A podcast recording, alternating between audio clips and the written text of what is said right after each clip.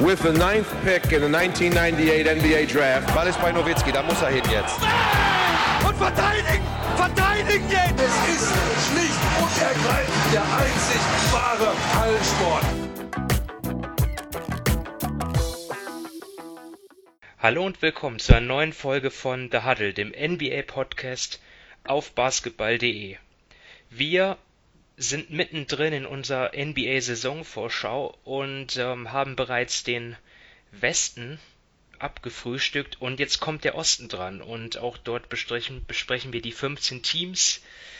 Wir, das sind einmal mehr Sven Scherer, hallo Sven. Hallo. Und Dominik Cesani, hallo Dominik. Hallo ihr beiden. Mein Name ist Simon Wisser und ja, wir beginnen heute im Osten mit der Atlantic Division, werden dort zu den fünf Teams ja die spannendsten Fragen, die spannendsten Themen, äh, die wir uns rausgesucht haben, besprechen und dann in der Folge auch noch die Teams dann ja so ein Ranking machen in der Division und Conference, also welche Teams äh, schätzen wir wie stark ein? Und wenn wir dann am Ende sind, dann gibt es auch noch äh, ja, Tipps für den US-Manager äh, von basketball.de. Und ja, wir haben auch schon in den drei vorherigen Folgen, die wir aufgenommen haben, ähm, Tipps gegeben, Spieler empfohlen für das Managerspiel. Also wenn ihr die Folgen noch nicht gehört habt, ähm, dann tut das gerne. Und äh, wir beginnen aber jetzt gleich mit dem ersten Team und das sind die Boston Celtics, die ja in den vergangenen Jahren immer knapp, immer nah dran waren an den, an den Finals, aber es nie geschafft haben. Ähm, auch in der vergangenen Saison, jetzt in der Bubble, äh, ja, gingen sie raus in den Conference Finals, gescheitert an den Miami Heat und ja, wir da äh, wollen jetzt mal schauen, ja, wie geht's eigentlich weiter bei den Celtics? Sind sie noch auf dem Level der Vorsaison. Äh, ja, Dominik, ähm, was interessiert dich vor allem jetzt, wenn du auf die kommende Celtic-Saison schaust? Ja, ich glaube, du hast eh schon das meiste gesagt. Sie sind ja knapp in den Conference Finals ausgeschieden. Sie hatten letztes Jahr in der Regular Season eine, ähm, laut Cleaning Glass das zweitbeste Net Rating, waren sowohl offensiv als auch defensiv ein Top 5 Team und ja, ich glaube, für die Celtics, klar, ähm, Leute wie Tatum, Brown und so weiter, die sind noch jung, aber ich glaube, wenn man ein ambitioniertes Team ist, was sie auch sind, dann ist das Ziel einfach jetzt, äh, den nächsten Schritt zu machen und Finals zu kommen, einen Titel zu gewinnen. Und da ist für mich ähm, einfach auch so ein bisschen entscheidend, was mit Kemba Walker wird. Also den haben sie ja vorletzter Saison ähm, mit einem Maximalvertrag aus sage ich mal, aus Charlotte geholt. Dafür ist der ähm, Carrie Irvin zu Brooklyn gegangen. Und er hat jetzt in der Regular Season, ja, war das eigentlich ganz in Ordnung. Und in den Playoffs hat man dann schon auch defensiv gemerkt, dass er so seine Probleme hat. Und jetzt fällt er aber ähm, mindestens bis Jänner aus, weil er verletzt ist mit dem linken Knie. Und ich weiß jetzt nicht, wie seriös das ist, aber man hat auch immer mal wieder gelesen, dass er jetzt ähm, in der Offseason von den Celtics angeboten wurde, falls Teams Interesse hätten. Und da bin ich jetzt einfach generell gespannt, was so ein bisschen aussehen wird. Denn ich glaube, er ist jetzt gerade durch den Abgang von, ähm, ähm, von Gordon Hayward noch ein bisschen wichtiger, weil er eben so das Ballhandling bringt, was sonst, oder ich sage mal, das Ballhandling auf höherem Niveau bringt. Da haben sie ja, klar, sie haben Tatum und Brown und, und eben äh, Marcus Smart, aber da gehen sie eben, weil ähm, ähm, ja, wie soll ich sagen, eben Walker hat das vorher schon gut gemacht und ich glaube, er ist da in dieser Hinsicht doch relativ wichtig. Und da bin ich jetzt einfach mal gespannt, was mit ihm in dieser Saison wird, denn eben Boston hat auch so ein bisschen ähm, ohne ihn oder nicht ein bisschen, hat auch ohne ihn gut gespielt, aber sie haben ihn ja nicht ohne Grund für so einen großen Vertrag geholt, aber vielleicht auch jetzt schon so gewisse Zweifel, darum bin ich einfach so bei ihm generell gespannt, was aus ihm wird jetzt mit der Verletzung und ob er ähm, ja Boston so diesen Schub geben kann, ähm, um eben diesen nächsten Schritt zu machen. Denn ich persönlich gehe mal davon aus, dass eben ein Tatum weiterhin auf hohem Niveau spielen wird, ebenso die anderen jungen Spieler. Und da ist es für mich dann doch auch wichtig, dass eben dann ein Camber Walker zuverlässig ähm, wird, gut spielt, damit eben Boston in diesem hart umkämpften Osten, der es dieses Jahr einfach ist, ähm, bestehen kann. Ja, du hast jetzt schon eine Menge genannt und ich kann eigentlich auch gar nichts hinzufügen. Ich hatte Kemba Walker mir auch als einziges hier bei den Celtics notiert, deswegen kann ich noch nur kurz anfügen, ja, ich, ich weiß jetzt gar nicht, wie, wie lange er jetzt diese Geschichte dort am linken Knie, wie lange ihn das schon beschäftigt. Ein Jahr oder so ist es bestimmt schon, ne? Und jetzt dann halt der Eingriff gewählt, den, den er dort hatte. Und ich frage mich auch, ob wir dann den alten Kemba Walker wiedersehen oder wie viel Prozent von ihm und ja, die Celtics, ja, der Erfolg steht und fällt schon mit ihm, weil natürlich haben sie Jason Tatum und Jalen Brown, aber ähm, ja, Kemba Walker als, als, als Ballhändler, als, auch als, als gefährlicher Schütze, ja, brauchen sie ihn einfach. Ähm, Sven, was hast du dir ausgesucht? Ja, vielleicht noch ganz kurz ergänzend. Also ja. ähm, Dominik hat komplett richtig gesagt, Kemba Walker ist eine absolute Stütze äh, in dem Team und ist gerade nach dem äh, Gordon Hayward Abgang, sag ich mal, neben der internen Entwicklung der Jungen, und das ist natürlich von Jason Tatum und Jalen Brown äh, und Co. auch weiterhin noch möglich, ja, war eigentlich das größte Upside, was sie in Richtung Playoffs hatten, weil Hayward war ja eh nicht dabei. Also man kann sagen, der, der Verlust, finde ich, äh, wiegt schwer, aber nur im Vergleich zu dem Ceiling für dieses Jahr, nicht im Vergleich zu dem, was sie, was sie letztes Jahr geleistet haben. Und Kemba war eigentlich seit Februar letzten Jahres äh, immer, immer wieder angeschlagen. Äh, die Monate bis zum Jahreswechsel war wirklich phänomenal, das muss man ganz klar sagen. Äh, Gerade der Dezember war absolut überragend äh, hat da in den, in den ersten Monaten neun Dreier mit knapp 40 Prozent aufgelegt, ein riesen äh, Offensivrating und war quasi ja der beste Offensivspieler, bevor dann im Februar Jason Tatum äh, seinen riesigen Monat hatte. Ähm, und äh, zu den Meldungen, die noch kamen, also er soll eine Stammzelleninjektion ins Knie bekommen haben. Ähm, was ich von den Pressekonferenzen mitbekommen habe, wird auf die Fragen sehr ausweichend geantwortet, was er denn wirklich hat. Also äh, ich habe da keine verlässliche Information irgendwo gehört. Ähm, weder Kemba Walker selbst noch Danny Ainge äh, haben sich dazu geäußert, sondern halt eher, es ist halt nötig. Und auch so ein Kommentar natürlich von, von Danny Ainge, ähm, so was so die Perspektive äh, aussieht, dass wir das quasi erst zum Saisonende wirklich sagen können, äh, macht einen natürlich schon ein bisschen stutzig. Äh, natürlich, äh, es kann sein, man baut ihn einfach nur lang, langsam auf, man will einfach den Druck äh, jetzt da von ihm irgendwo nehmen und man wird auch schon, als Boston ist gut genug, um die reguläre Saison äh, gut rumzubekommen, ohne dass er bei annähernd 100 Prozent ist oder auch, dass er, er könnte auch viel ausfallen, könnte wieder langsam rein, rangeführt werden. Aber natürlich, also sein Verlust wäre natürlich langfristig, wenn er nur 80 Prozent oder sowas das Niveau erreicht eine absolute Katastrophe. Und dann kommt noch hinzu, was für mich noch einer der äh, Hauptthemen ist, dass Boston grundsätzlich ein Problem mit der Tiefe hat. Und ich fange jetzt mal einfach mit der Position von Kemba Walker an. Ähm, ich bin nicht überzeugt davon, dass ein Jeff Teague auf höchstem Niveau noch bestehen kann. Äh, ist, äh, in Minnesota war er nicht die Lösung, Er ist dann nach Atlanta gekommen, war da im Vergleich zu den ihren Backup-Point Guard, sage ich mal, äh, der stärkste, was aber nicht unbedingt ein Leistungsnachweis ist. Äh, und die Alternativen sind halt ein Peyton Pritchard, das ist ein äh, Robert Langford auf dem Flügel und ein Smart geht auf Point Guard. Nur Langford wird auch noch länger ausfallen, wird auch ein Problem und einem Carson Edwards traue ich auch nicht wirklich. Also hinter Kemba Walker sieht schon relativ dünn aus und man kann halt auch nicht einfach einfach immer hochrücken und sagen, okay, äh, Smart, Brown äh, und Tatum lassen wir da irgendwo spielen, weil halt auch auf dem Flügel fehlen, gerade mit Robert Langfords äh, Verletzung, äh, mit Gordon Haywards Abgang, fehlen für mich auch so die verlässlichen Alternativen. Äh, und jemand, also ich sag mal, die, die zu den, sagen wir so, für mich die sechs Stützen, kann man sagen, ist ein Tristan Thompson, äh, Daniel Tice, ein Jason Tatum, ein Jalen Brown, Marcus Smart und halt ein gesunder äh, Kemba Walker. Und danach ist schon vielleicht der nächstbeste in Grant Williams, der aber eigentlich von seinem offensiven Skills und von seinem Shooting her schon eher Small Ball Center spielt und auch nicht auf andere Positionen immens ausweichen kann. Und auf Center, da sind sie eigentlich gerade relativ breit, äh, also breit aufgestellt.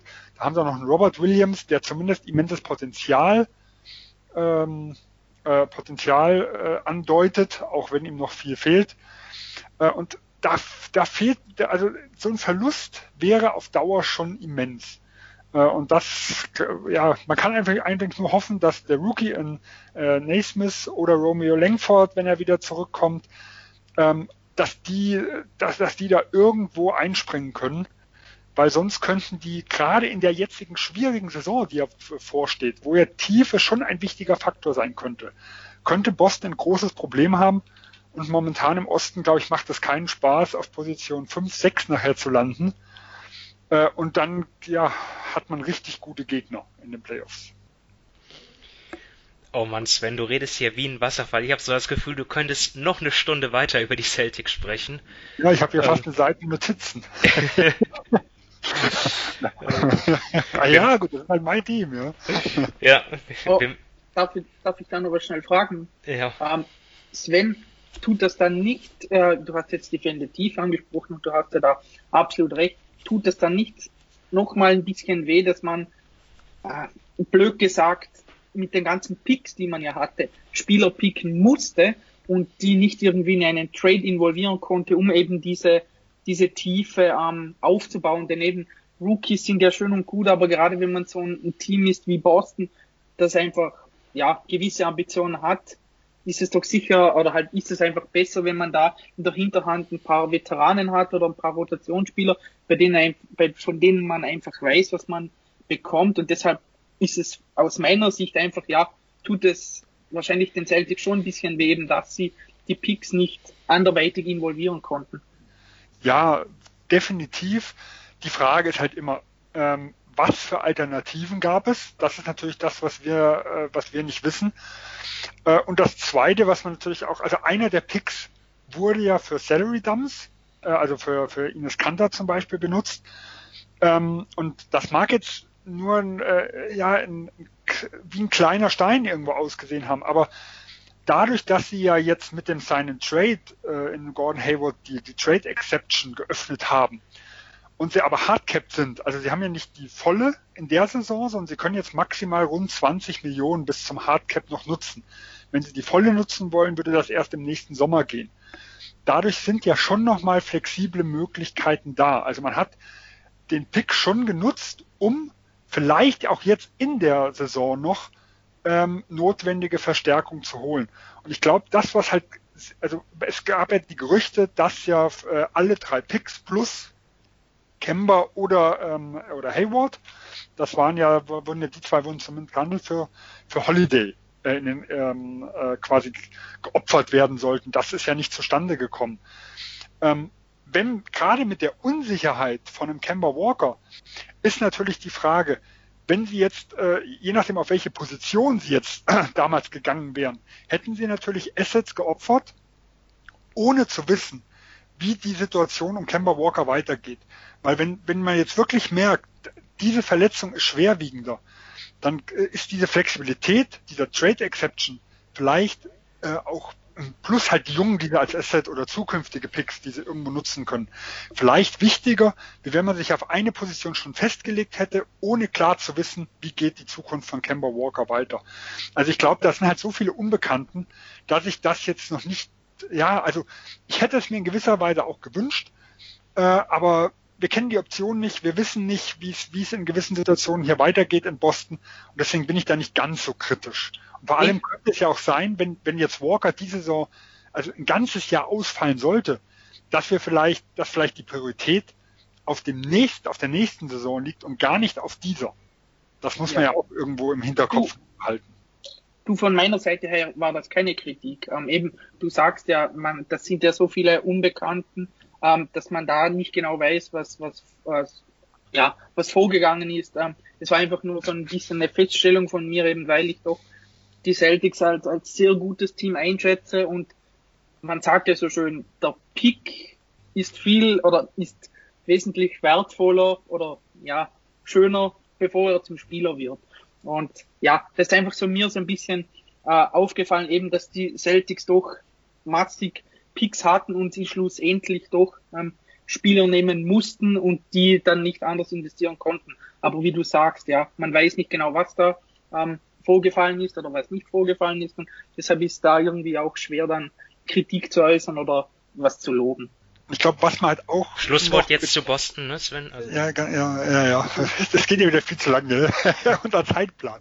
Wir haben fünf Teams. Ja, aber gibt ja andere Teams, die nicht so spannend sind. Ja, genau, so sehe ich das auch. Das sehe ich Vor allem in der Division.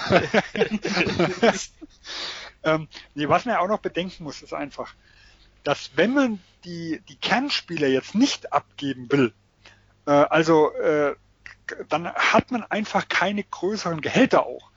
Also man ist natürlich auch sehr limitiert gewesen äh, in diesen Trades, dass man sagen kann, okay, wenn ich jetzt ein Paket bilde um die Picks und halt ein paar der jungen Spieler, ja, dann kann ich aber auch nicht viel Gehalt aufnehmen. Klar gibt's da immer noch sehr, sehr sinnvolle äh, Spieler zurück. Äh, aber ich krieg halt auch keinen in dem Bereich 20 bis 30 Millionen, wo man sagen kann, da ist jetzt ein absoluter Knaller nochmal dabei.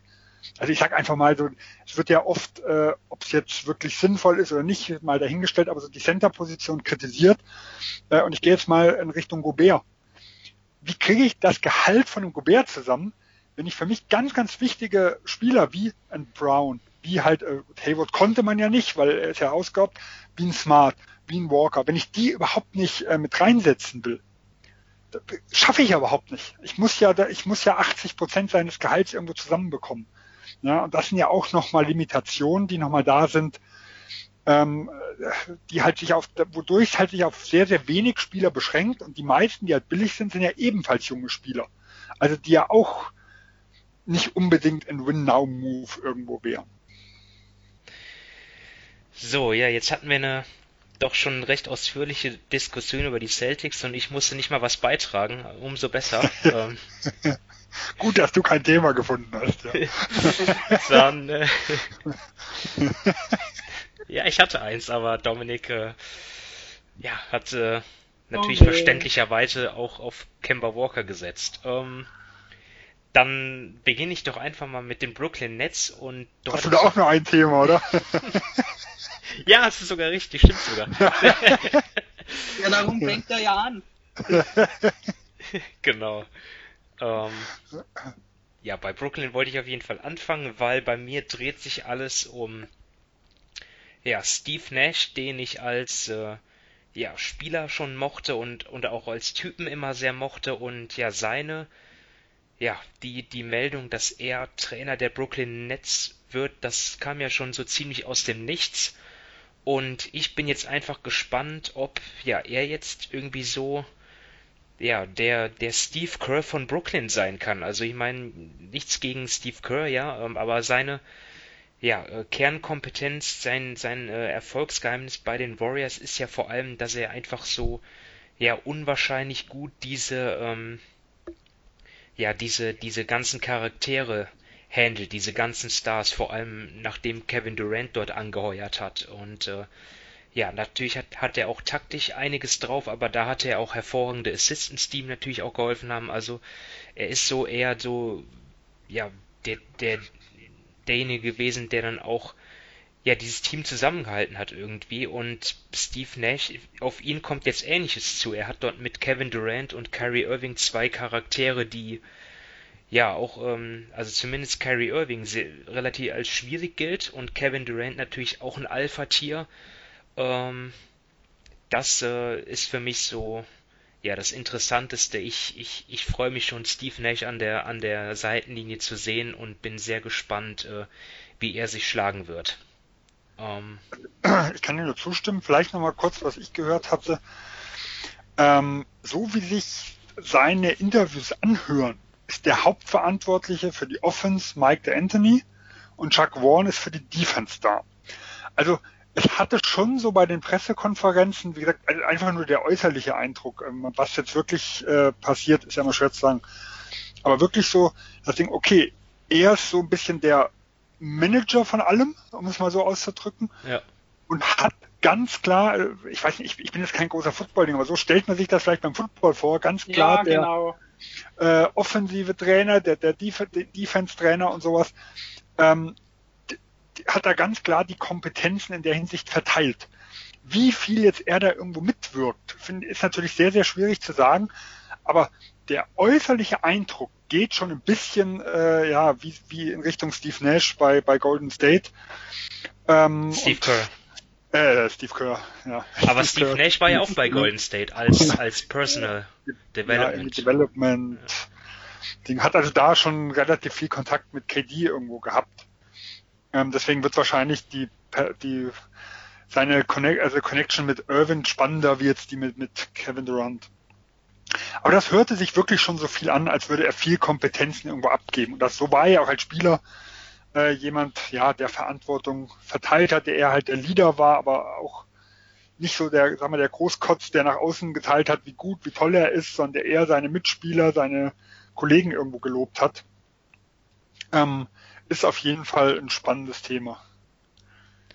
Bist du zuerst, Dominik, oder soll ich meins? Weil mit meinem du kannst gerne. Du kannst gerne. Ja, ähm, also ich habe mal, ich habe mal gedacht, dieses auch was ein bisschen von, von vom Trainer rübergeht, ähm, wie sie das handeln mit der, also die Trainer, weil die haben ja eigentlich für mich eine elitäre Tiefe, aber viele, äh, viele Überlappungen der Skillsets. Also wenn ich nur mal auf der Center-Position beginne, wir haben mit Jared Allen und der Andrew Jordan zwei Spieler, die schon ähnliche Skillsets irgendwo haben. Und das Ganze zieht sich so über den kompletten Kader. Ähm, wenn ich einfach mal gucke, wir haben viele, die immens hohe Usage Rates die letzten Jahre hatten. In Kyrie Irvin letztes Jahr 31,8, in Spencer Dinwiddie 28,7, in Carousel Word mit 28,4. Gut, KD hat nicht gespielt, aber er hatte 18, 19 auch 28,3 und das war eher einer seiner geringeren Jahre. In, in Oklahoma hatte er teilweise nochmal deutlich höhere Werte. Ähm, dann hast du Harris und Shemet, welche die eher ja, reine Schützen sind, um Screens und sowas gehen. Wobei die sich, denke ich, noch relativ gut, äh, also zwei Schützen, die im Screens gehen, lassen, lassen sich sicher leichter äh, handeln, wie jetzt mehrere eher balldominantere Spieler. Ähm, also es sind schon sehr, sehr viele äh, Skills, die sich da überlappen äh, und wo man sich halt fragt, okay, wo soll die nötige Rolle, die nötige, äh, die nötigen Abschlüsse herkommen für Irvin, äh, Kevin Durant, Spencer Dinwiddie und Caris LeVert. Äh, wie soll das dann irgendwo alles funktionieren? Ähm, und ich denke, da wird das Trainergespann schon sehr innovativ sein müssen. Oder, und das ist natürlich das, was ja auch momentan immer all seinen Gerüchten durchgeht, äh, man wird halt da zwei Vereinstrades noch irgendwo äh, machen müssen und gewisse Schwächen, die sie haben, und das ist für mich vor allem halt in der, in der am defensiven Ende äh, dadurch zu kompensieren, indem man dann offensiv Spieler abgibt. Ja, also ja, mit Trades ähm, bin ich auch gespannt, ob die Nets da noch was tun werden. Aber das, das ist äh, eher alles reine Spekulation. Bleiben wir aber bei den Fakten. Ähm, deswegen, Dominik, bist du dran. Okay, äh, ja, ihr habt eh schon ähm, zwei. Also eigentlich äh, schließt mein Thema genau an euren beiden an. Ähm, Simon hat das schon mit den Coaches angesprochen. Sven jetzt so ein bisschen mit, mit der ähm, Wurfverteilung in der Offensive, wie das ähm, gemacht wird. Bei mir geht es eigentlich nur darum, ähm, wie ihre Defense aussieht. Ähm, ihr habt es schon angesprochen, sie haben wirklich eine, eine sehr gute Tiefe, sie haben wirklich auch gute Spieler, aber defensiv sehe ich da so ein bisschen ein Problem auf sie zukommen. Ähm, wenn man jetzt die Startaufstellung mal im ersten Preseason-Spiel ansieht, ich weiß, da kann sich natürlich noch viel ändern. Aber da haben sie gespielt mit Joe Harris, Spencer Dinwiddie, Kyrie, DeAndre Jordan und Kevin Durant. Ähm, ja, das ist so ein bisschen defensiv. Sind das für mich stand jetzt so fünf Fragezeichen. Ähm, Durant ist für mich auch ein Fragezeichen, weil er eben so lange verletzt war. Dass er es theoretisch kann, weiß man natürlich. Aber ich bin da einfach bei Brooklyn enorm gespannt, wie sie das diese Saison handeln wollen. Denn sie haben zwar offensiv wirklich sehr, sehr viele gute Spieler, aber defensiv auf dem Flügel oder gerade ähm, im Backcourt sind da schon für mich große Fragezeichen. Carey ist kein guter Verteidiger, Joe Harris auch nicht wirklich, Dinwiddie, äh. und dann kommt die Thematik noch mit, dass meiner Meinung nach ähm, Allen der einfach der bessere Center als DeAndre Jordan ist, aber DeAndre Jordan ist der Kumpel von Kyrie und von Durant.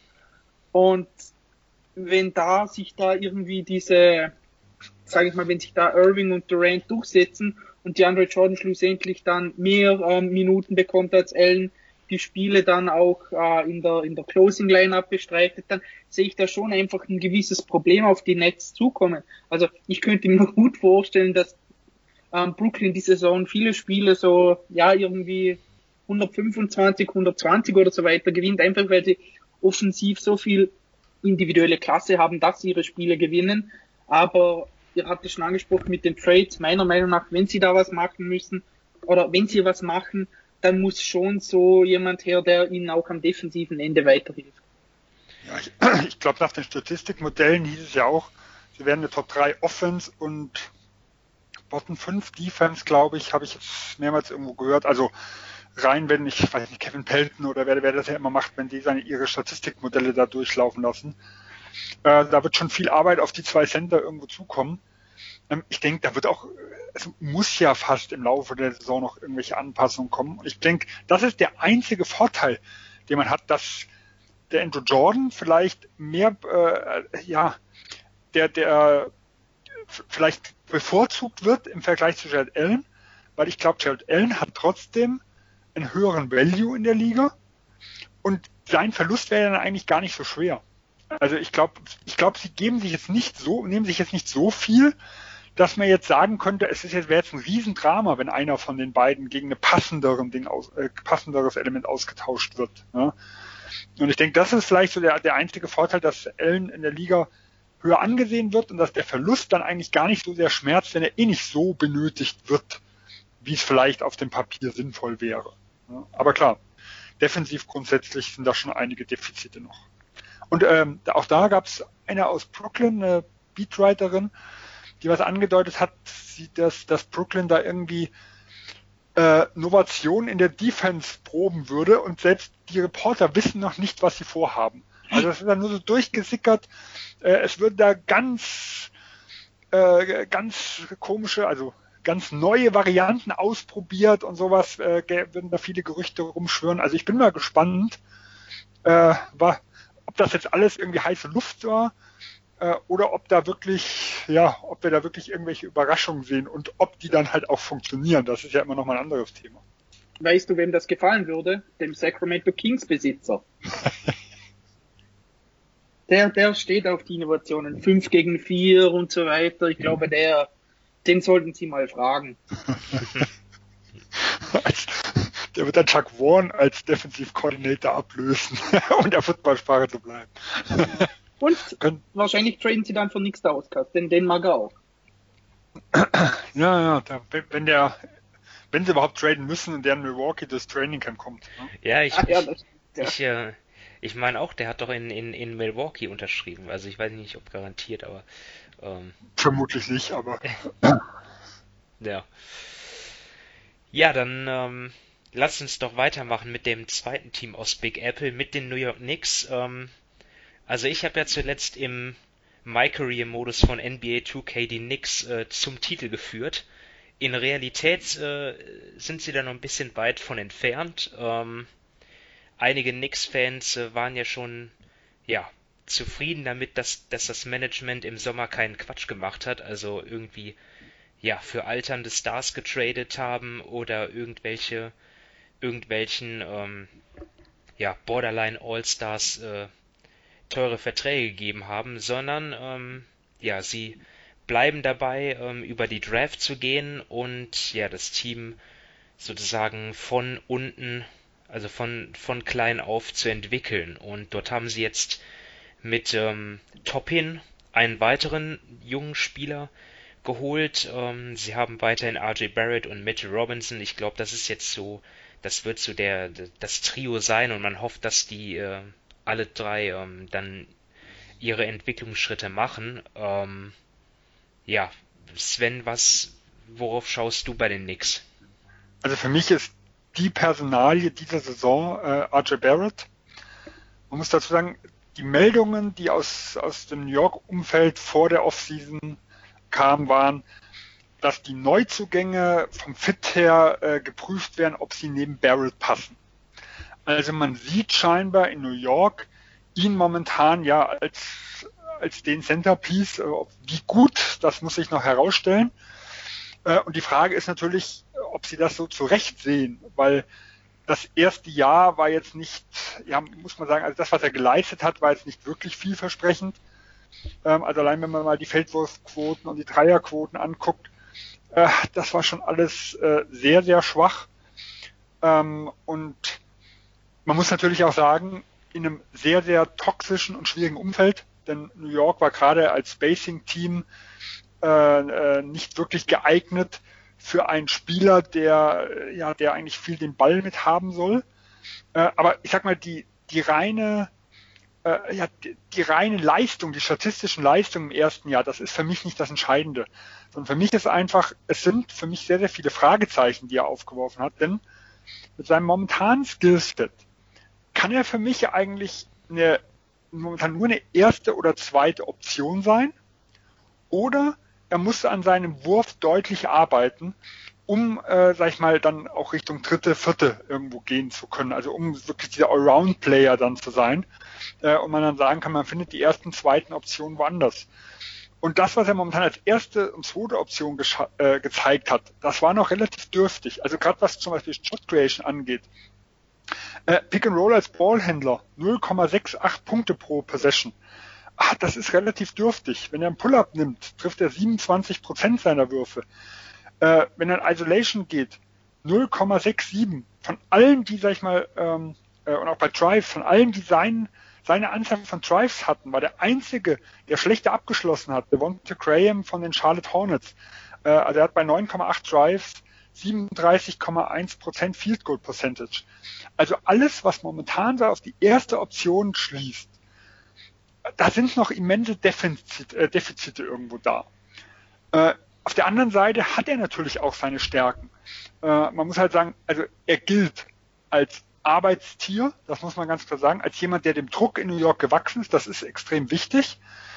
Äh, ich finde ihn für einen Rookie sehr, sehr kräftig. Also er ist jemand, wenn, wenn er dort noch ein bisschen was drauflegen kann, dann äh, kann er schon Leute überpowern und kann auch auf eine, äh, sag mal, auf die drei, auf die vier vielleicht auch langfristig mal gehen und dort andere Mismatches finden, wie wenn er eher auf den kleinen Positionen ist.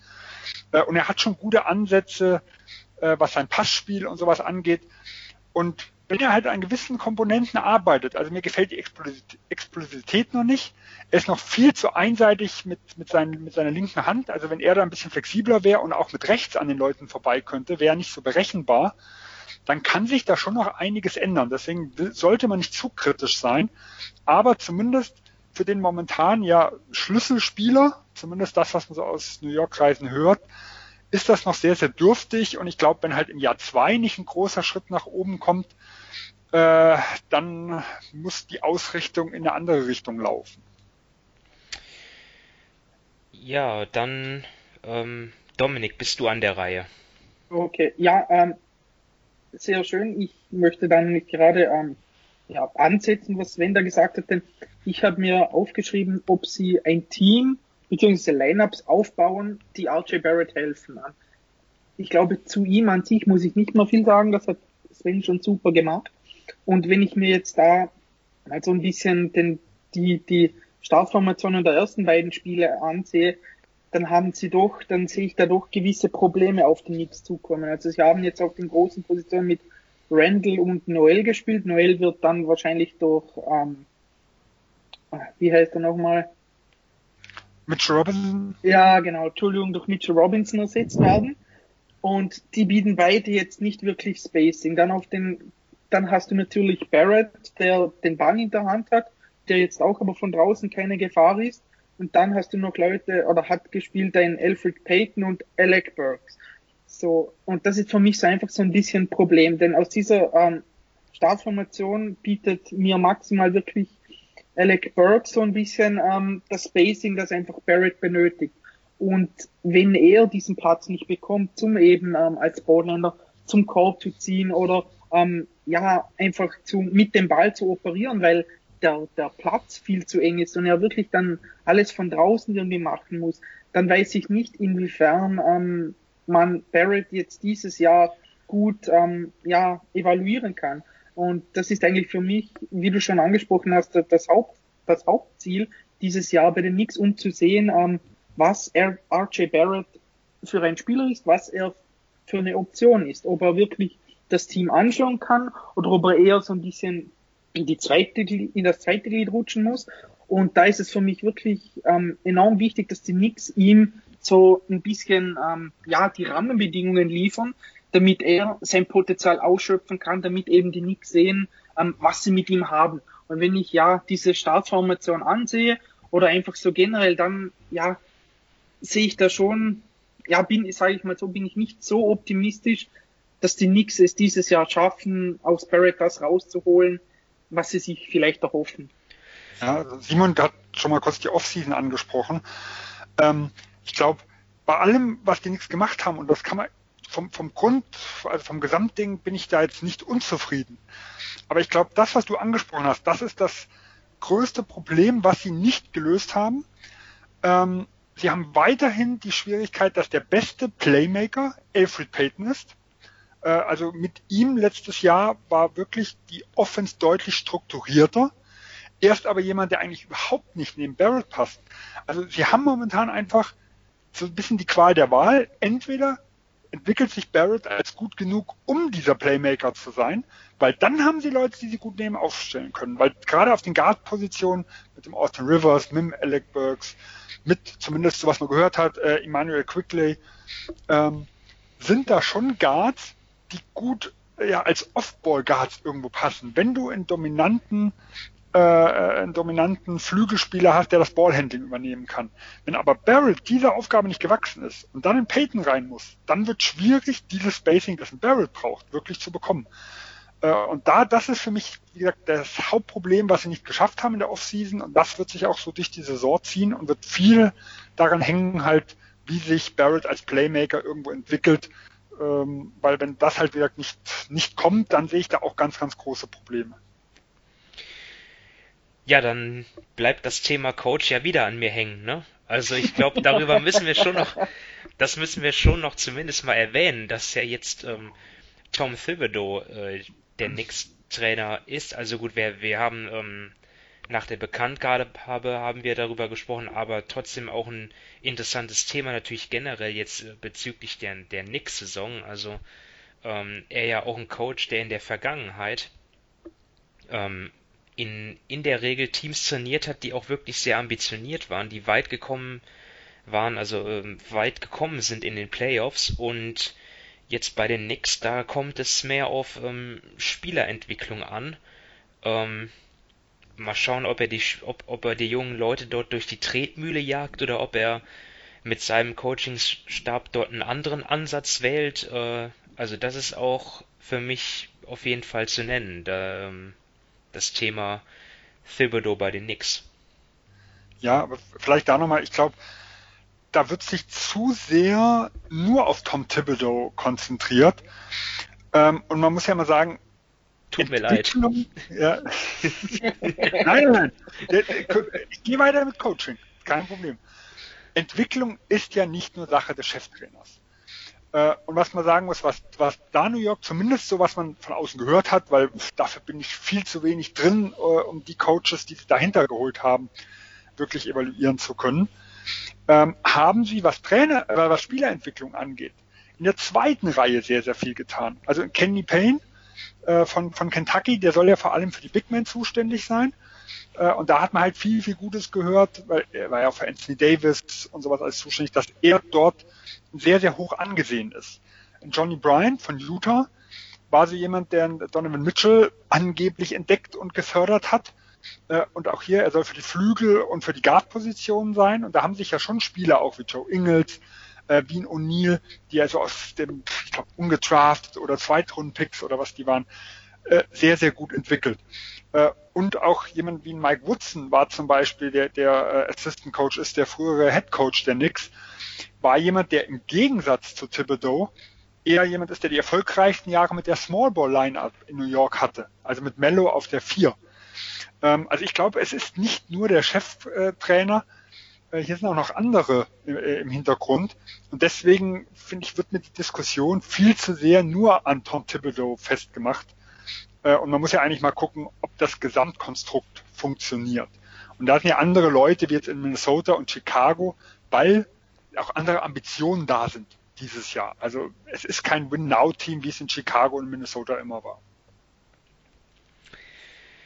Dann setzen wir die Reise fort mit den Philadelphia 76ers und die haben ja so mit den größten Kaderumbruch erlebt ähm, von allen Teams in der vergangenen Offseason. Ähm, ja, Daryl Morey, der neue Boss dort, der neue Kaderplaner, hat dort ja einiges umgekrempelt und ich finde, das sieht jetzt auf dem Papier schon wirklich gut aus. Ähm, vor allem die Starting Five, die erinnert jetzt schon eher ja an an an die ähm, von damals mit ähm, Ben Simmons mit Embiid und dann hatten sie ja dort diesen fantastischen Lauf dann eben noch mit mit mit JJ Redick, Robert Covington ähm, und Dario Saric und ja die Starting Five jetzt, die sieht schon zumindest was was die Offensive angeht, dann schon eher danach aus. Dort ist, dort sehe ich viel mehr Spacing ähm, und so weiter und ähm, ja, auch, auch ja eben Spacing vor allem ne, für, für die beiden Stars, für Simmons und Embiid. Ähm, da äh, verspreche ich mir viel von, aber dahinter ist es für mich äh, ein bisschen dünn und deswegen ist so meine Frage für die kommende Saison, äh, wie können sich die Sixers noch verstärken, denn sie haben dort noch Shake Milton, äh, Matisse Thibel, ähm, Furkan Korkmaz und Dwight Howard, aber ich glaube, da sind da ist die Konkurrenz äh, besser aufgestellt, was die Tiefe angeht. Und ähm, ja, dort äh, ja, warte ich einfach gespannt ab, was sie da noch, ob sie da noch tätig werden. Ähm, Dominik? Ja, ähm, ich glaube, du hast da recht. Also ich glaube auf der ähm, als Dwight Howard als Backup für Joel Embiid, das das geht klar. Ich glaube, das hat er letztes Jahr bewiesen. Ähm, aber ansonsten, ja, klar, wenn du mit Simmons und Tobias Harris startest, dann hast du Green, der da noch auf dem Flügel mit seiner Größe aushelfen kann. Aber ansonsten wird es schon so ein, ein bisschen eng, sage ich mal, mit, mit, mit qualitätsvollen ähm, Spielern. Auf der kleinen Position, ja, da hast du auch, klar, Curry und so weiter, aber du hast da meiner Meinung nach schon recht, dass ihm da so in, in der zweiten Reihe vielleicht ein bisschen die Qualität abgeht. Aber ähm, wir kennen ja Daryl Morey, der kann aus nichts immer irgendwas herzaubern. Und ja, da James bin ich auch. Ja, genau, und, und da schließen wir jetzt bei meinem Thema an, wenn du schon den Namen in die Runde wirfst. Ähm, ich glaube, jeder, der ein bisschen Basketball interessiert ist, hat ähm, mitbekommen, dass James Harden ähm, weg will von den Rockets und da ähm, werden natürlich die Philadelphia 76ers ähm, als potenzielles Ziel ähm, genannt, weil eben äh, Daryl Morey da jetzt der neue President of Basketball Operations ist. Und da ist jetzt meine Frage einfach bei ähm, Philadelphia dieses Jahr, ähm, bleiben Embiid und Siemens beisammen, baut Daryl Morey um die beiden ähm, in Zukunft das Team auf oder wird einer der beiden für äh, wahrscheinlich dann äh, James Harden getradet. Und ich glaube, ähm, Daryl Morey ist ja noch nicht lange da, der ist zwei Monate oder so jetzt da, vielleicht zweieinhalb oder sowas. Und er hat doch das Team schon recht stark umgekrempelt, damit eben auf, auf die, äh, ich sage mal, auf das, was Embiid und äh, Ben Simmons brauchen, besser eingegangen wird. Eben Sie haben mit, mit Seth Curry einen herausragenden ähm, Shooter geholt, der super Spacing bieten wird. Danny Green wird auch immer noch sehr respektiert von, von draußen. Und ich glaube einfach, dass es dieses Jahr besser zu sehen ist, ob da die Paarung mit Siemens, mit Embiid und so weiter, ob das jetzt wirklich klappt. Oder ob sich Murray und ähm, Elton Brand überlegen müssen, ob sie einen der beiden eben für jemanden wie James Harden traden. Denn ähm, Klar, es haben beide noch ähm, Vertrag und sind beide auf dem Maximalvertrag, aber ich glaube einfach, wenn, wenn Philadelphia das Ziel hat, Meister zu werden, dann müssen sie auch das Bestmögliche aus ihren Möglichkeiten rausholen.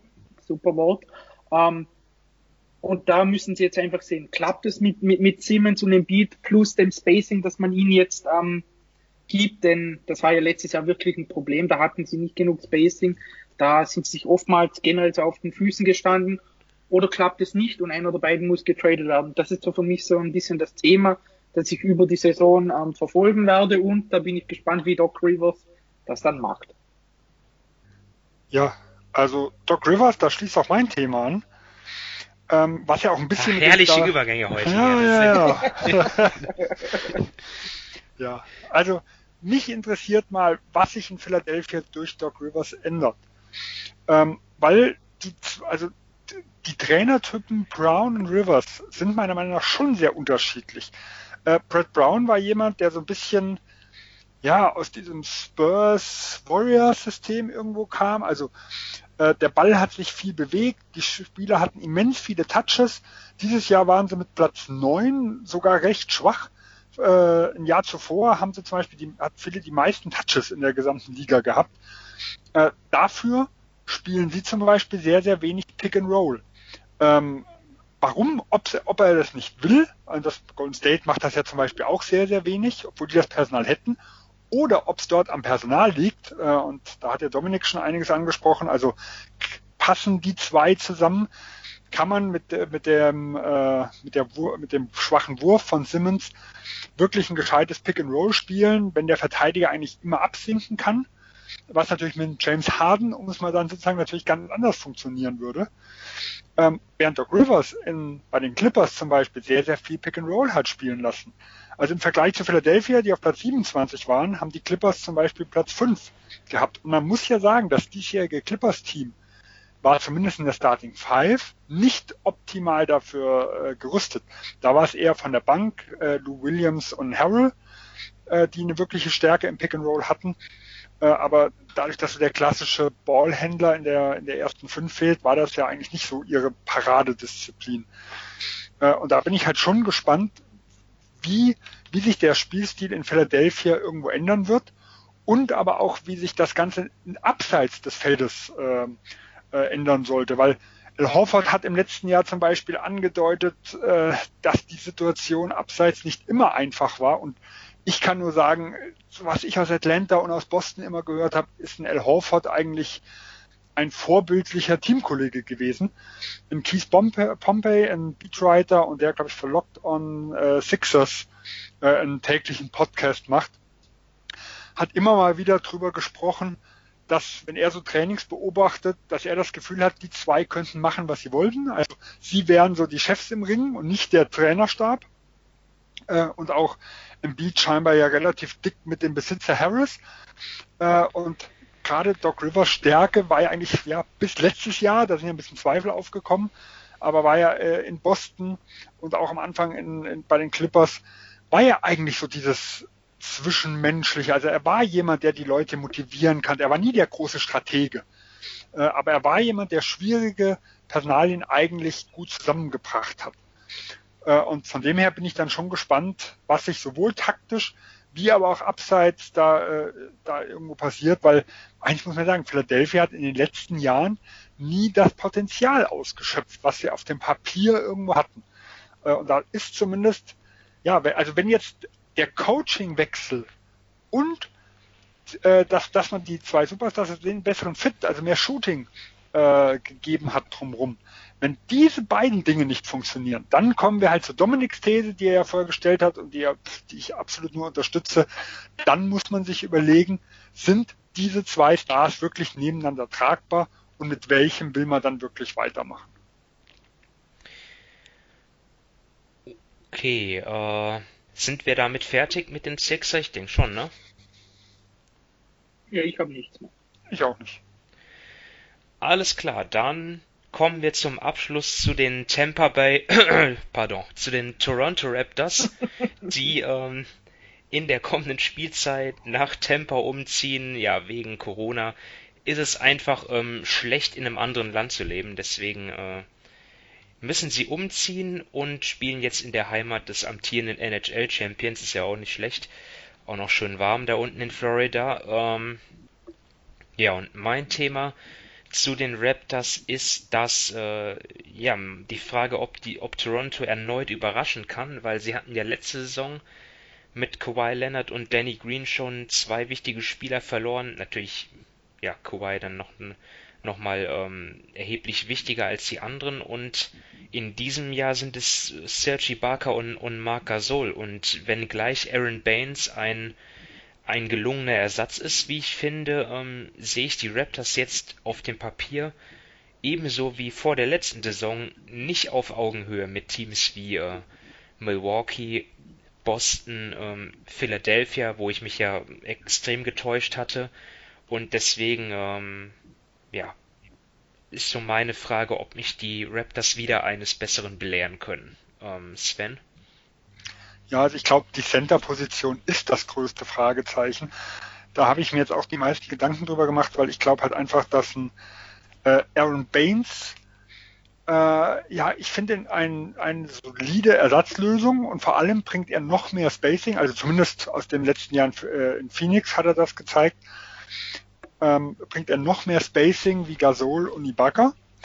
Aber er ist für mich halt eher so ein, ja, 50 bis 60 Spiele und 20 bis 25 Minuten Center, weil er in den letzten Jahren eigentlich es ganz, ganz selten geschafft hat, mal dauerhaft gesund zu bleiben.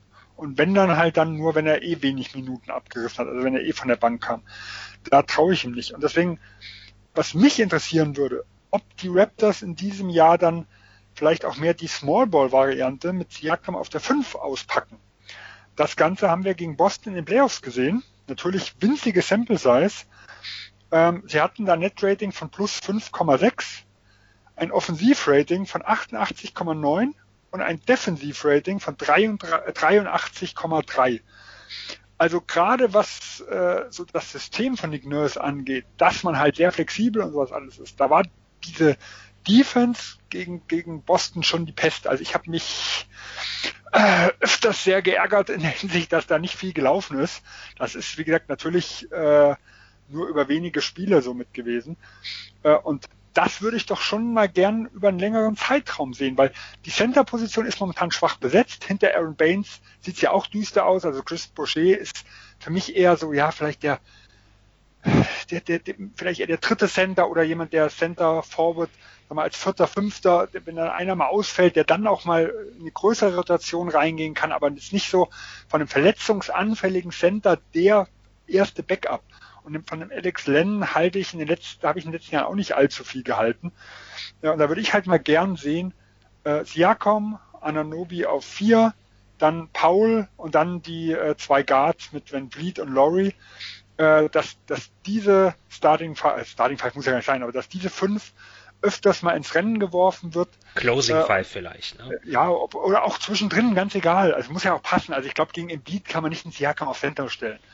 Äh, aber in einzelnen Partien, wo es halt wirklich passt, dass diese fünf öfters mal äh, ran darf, weil das sind die fünf besten Spieler im Team äh, und ob das, ob das so funktioniert und ob sie damit das, was du gesagt hast, Simon, vielleicht wirklich die anderen Teams auch überraschen können, äh, und die vor immense Mismatches äh, bringen können, weil du dann halt vier Spieler hast, die sich die defensiv viele Positionen verteidigen, die offensiv extrem schnell auf den Beinen sind und wo man halt auch dann Schwierigkeiten hat, einen klassischen Center äh, aufzustellen, vor allem dann halt, wenn Siakam wieder anfängt, im Vergleich zu den Playoffs seine Dreier zu treffen.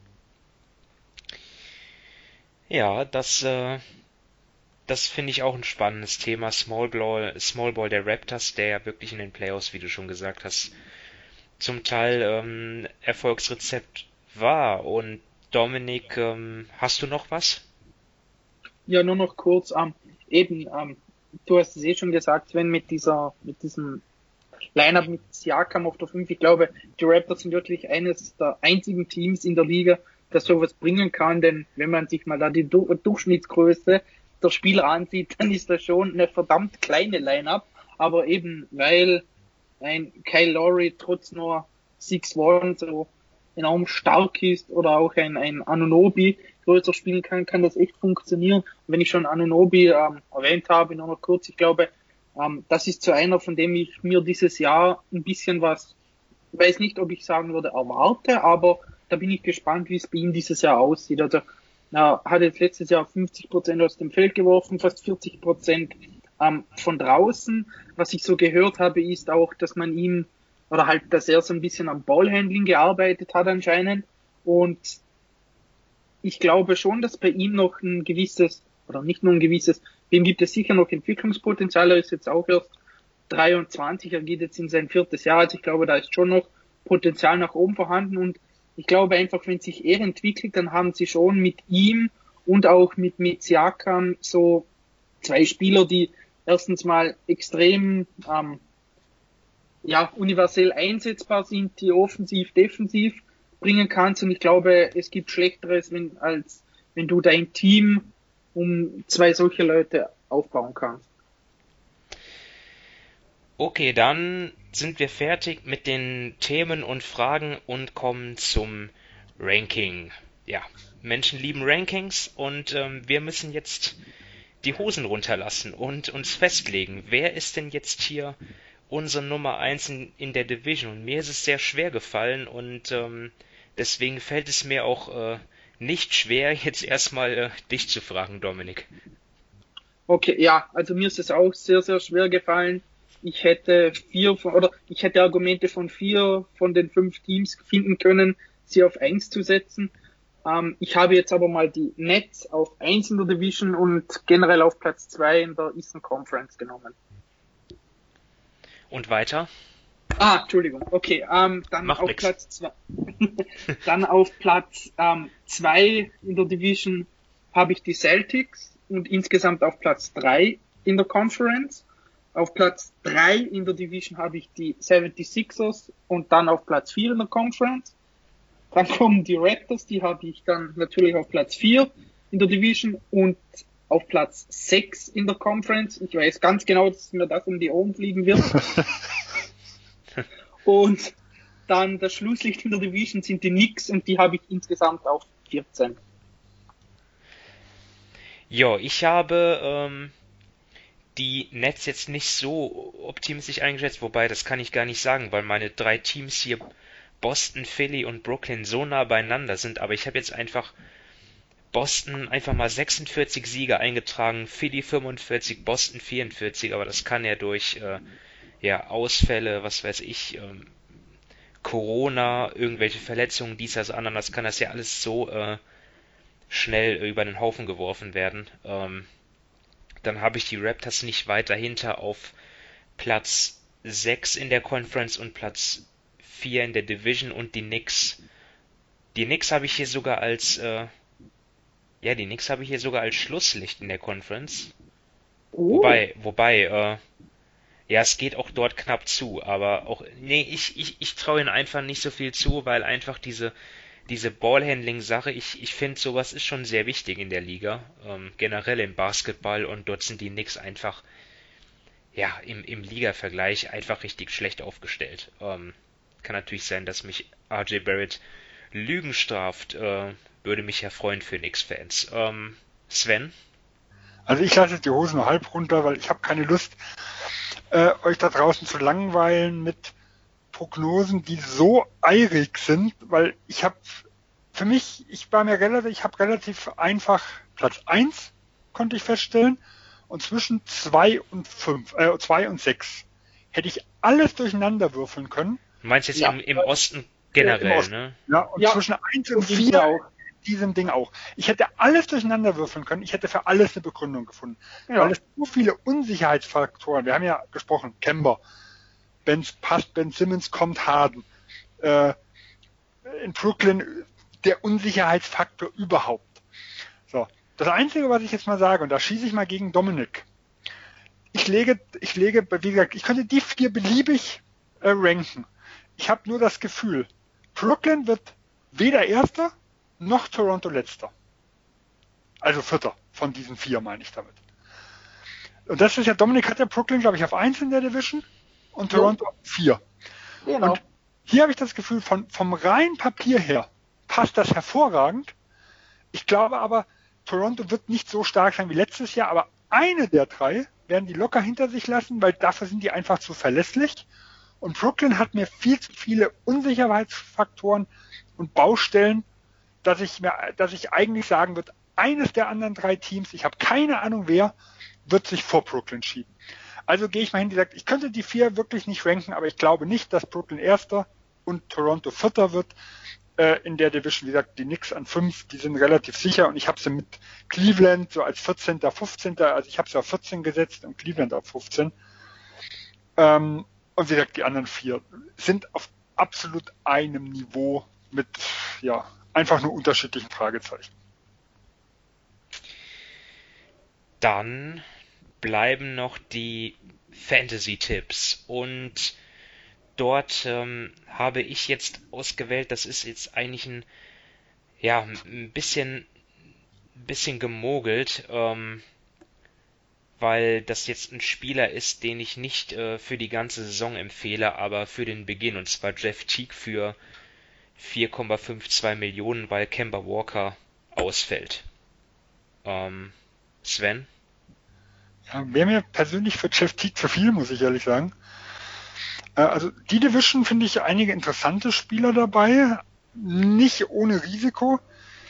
Ich sage einfach mal, ich würde mal äh, empfehlen Obi Toppin für 2,8. Ähm, als achter Pick ist er relativ günstig, weil die Preise richten sich ja von, sag mal, der erste kostet 6 Millionen und dann abwärts. Und ich glaube, er ist halt der Spieler, der rein statistisch relativ viel bringen kann. Denn die großen Schwachstellen, äh, die er hat, die sind defensiv. Das ist nicht das große Problem äh, in unserem Managerspiel.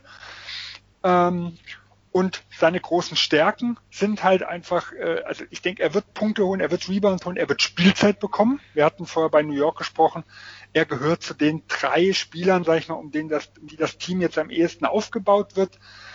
Ähm, natürlich als Rookie immer ein gewisses Risiko, aber es ist für mich so vom Preis-Leistungs-Verhältnis das Risiko wert. So, und jetzt, ja, das, das hatte ich mir doch vorgenommen, nicht zu machen. Dominik als letztes, weil du äh, bist ja kein, bist ja kein Managerspieler. Ja, jetzt, Aber es tut mir leid. witzigerweise habe ich mir drei Spieler aufgeschrieben und keiner ist genannt worden. Das kann jetzt für oder wahrscheinlich eher gegen mich sprechen. Sag ich dir gleich. ich nehme da kein Blatt vor den Mund. Gut, soll, soll ich alle drei nennen, die ich aufgeschrieben habe? Na komm, schieß los. Gut, also als erstes habe ich mir auf, aufgeschrieben Austin Rivers für 2,02 Millionen dann Seth Curry für 2,85 Millionen und schlussendlich noch, ich muss den dritten finden, ähm, habe ich genommen OG Anunobi für 5,15 Millionen. Ja, ähm, ich habe Rivers und Curry und OG Anunobi, sag ich mal, auf meiner Liste drauf. Ich habe jetzt keinen mit drin. Ich finde alle drei interessant. Ich habe für alle noch sagen wir mal, ein bisschen bessere gefunden. Aber ich, wie gesagt, es sind alle so zu meiner engeren Auswahl, die ich dann nachher nochmal gestrichen habe. Ja, dann bin ich eh zufrieden. bei, gerade bei Uji Anunobi habe ich halt irgendwo immer die Angst, dass das, was er bringt, sich statistisch nicht so widerspiegelt, stimmt, wie ja. das, was er auf dem Feld halt einfach macht. Das ja. stimmt, ja. Ja, gut, ich, ich, ich nenne dann noch einen Namen. Ich meine, wir machen diese Saison keinen Fantasy-Podcast, deswegen will ich einfach nochmal eure Meinung hören zu einem Spieler RJ Barrett Svens Meinung für äh, 4,42. Ja, oder Svens Meinung von mir aus. Ja, habe ich auch auf meiner Liste mit drauf. Ich habe mich ja auch nicht getraut, ihn mit reinzunehmen. Aber er ist definitiv jemand, der auch, der auch hochgehen kann. Es ist halt einfach so, ich, ich habe bei Barrett halt das Gefühl, ob er jetzt wirklich zum Saisonstart schon schon das leistet, was man von ihm verlangt. Also da können auch viel Turnovers, viel Fehlwürfe wieder dabei sein wie im letzten Jahr.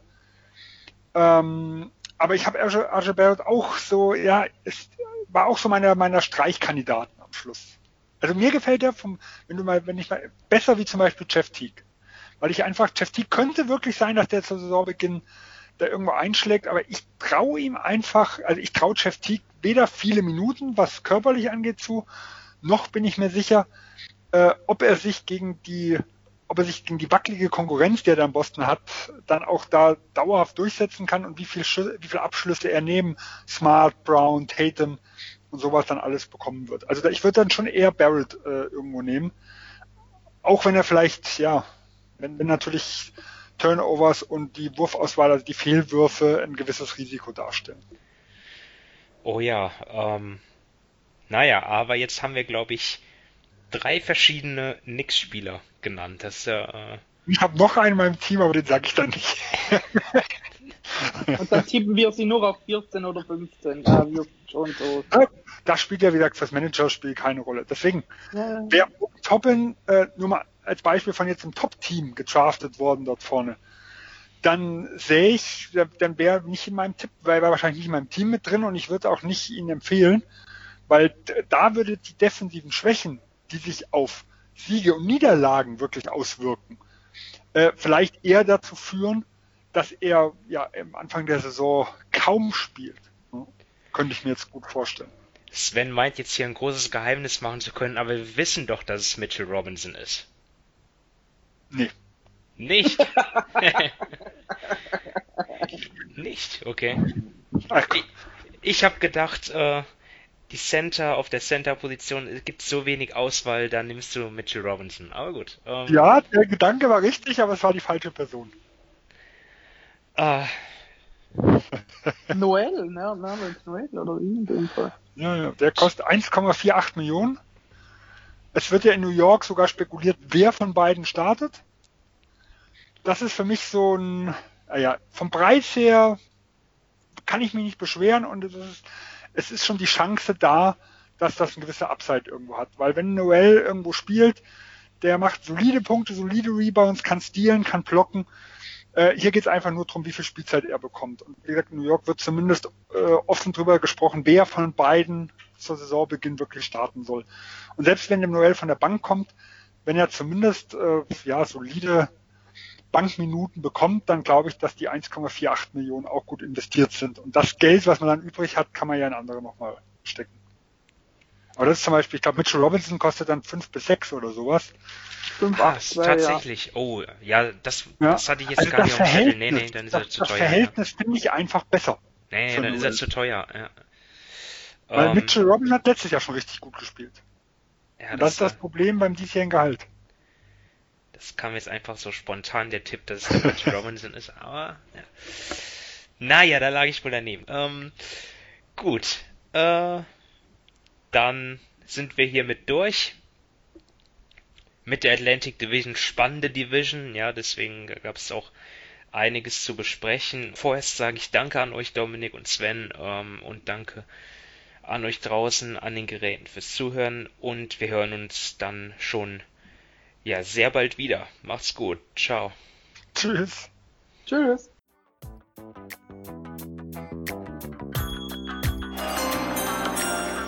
with the ninth pick in the 1998 NBA Draft. Ball ist bei Nowitzki, da muss er hin jetzt.